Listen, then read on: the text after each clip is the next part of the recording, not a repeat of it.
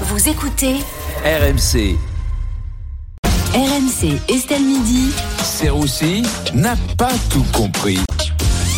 Bonjour Vincent. Bonjour Estelle, comment allez-vous? Bah bien et vous? Mais Très bien, j'espère que tout le monde va bien. Bah oui, regardez, regardez comme tout le monde va bien. On est très heureux de te Vincent, voir. euh, aujourd'hui vous ne comprenez pas pourquoi on fête Halloween. Non, bah en réalité, moi je trouve ça plutôt sympa Halloween et puis surtout c'est un bon marqueur pour voir un peu où t'en es dans ta vie quoi.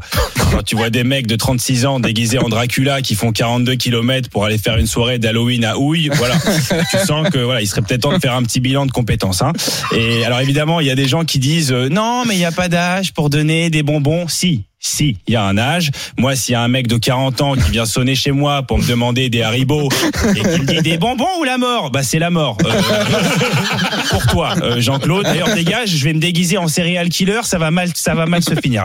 Mais euh, Vincent, les soirées d'Halloween, ça peut être aussi des bons moments. Oui, bien sûr. Bah moi, j'ai surtout hâte de voir les soirées d'Halloween à Stalingrad. Oh Va y avoir des quiproquos fantastiques. Non, mais c'est Oh vrai. Tu fais partie de la soirée? Sympa ton costume de craquette. On dirait une vraie seringue. Comment t'as fait pour tous les boutons sur ta gueule Ah, Très sympathique. En réalité, non. Moi, je pense que surtout celui qui va flipper pour les déguisements d'Halloween, c'est c'est Gabriel Attal. hein.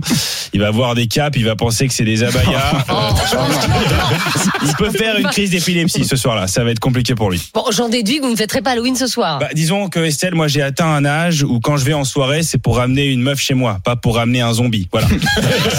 non mais voilà, non mais Ça peut aller ensemble. hein. Oui, mais en l'occurrence, c'est quand même très compliqué de draguer à une soirée d'Halloween. T'arrives, t'as Oui, du c'est sang partout sur ta tête, t'as les yeux rouges globuleux, on dirait Elisabeth Borne. À qui tu Oh, veux plaire? À qui tu veux plaire? Non mais c'est vrai. Bon après, au moins voilà, se déguiser pour Halloween, ça te permet le temps d'une soirée de partager le quotidien d'un moche.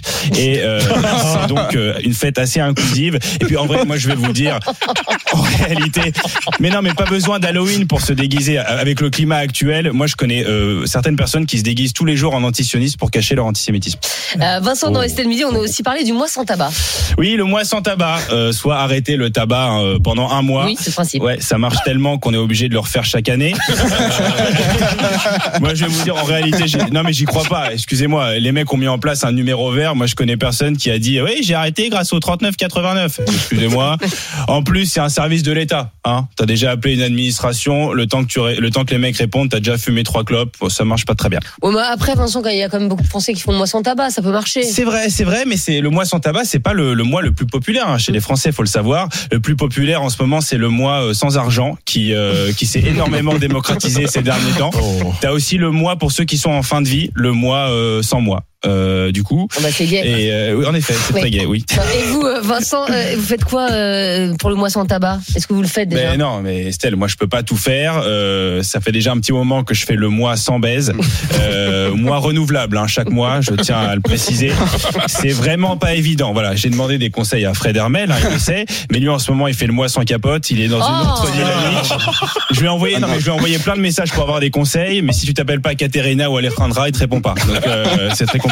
Bon, enfin, vous n'êtes pas en, en état de faire le mois sans tabac. Bah quoi. non Estelle, non, clairement pas. Euh, Paul Larsen non plus d'ailleurs. Hein. Euh, voilà, euh, J'ai entendu, regardez-le là. Il, il vient d'annoncer qu'il fera le mois sans tabac, il trempe déjà. Euh, non, non, là on est le 31 octobre. Paul, il rêve d'un truc, qu'on soit en décembre, très clairement. en réalité, j'ai surtout une pensée pour les partenaires hein, de ceux qui font le mois sans tabac et qui vont devoir les supporter.